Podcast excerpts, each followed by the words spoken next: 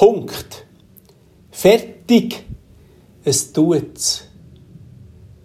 Zwischendurch ertappen ich mich bei diesem Gedanken, wie jemand ellenlang liert und liert und liert.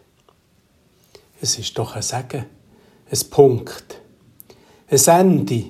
Fertig! In der Mathematik hat uns der Euklid gelehrt, dass ein Punkt etwas ist, das keine Teile hat, keine Ausdehnung, es Nichts. Und gleich, wir brauchen diesen Punkt. In der Sprache, ob wir reden oder ob wir schreiben. Ein Satz, den wir sagen oder aufschreiben, der muss einmal zu Ende sein. Und das markieren wir mit einem Punkt.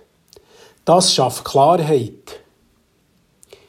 Vor einem Monat ist eine neue deutsche Bibelübersetzung herausgekommen.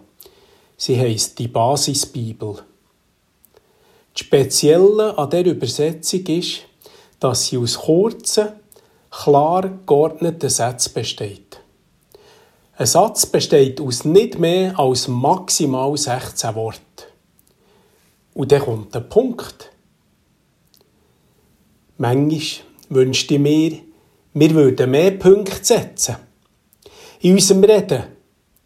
Das ging natürlich auch uns Pferde an. Wir, wo manchmal vor lauter Reden zu einem Reverend Neverend werden. Aber auch in unserem Handeln und Tun. Nämlich, dass wir zwischendurch einen Punkt setzen und eine Pause machen. So ist doch auch der Sonntag gedacht. Als Pause nach einer Arbeitswoche. Als Punkt, für zur Ruhe zu kommen und aufzutanken. In diesem Sinn wünsche ich, dass der Sonntag für euch ein Punkt in dieser Woche darf sein. Mein Name ist Thomas Josi, ich bin Pfarrer Spiez.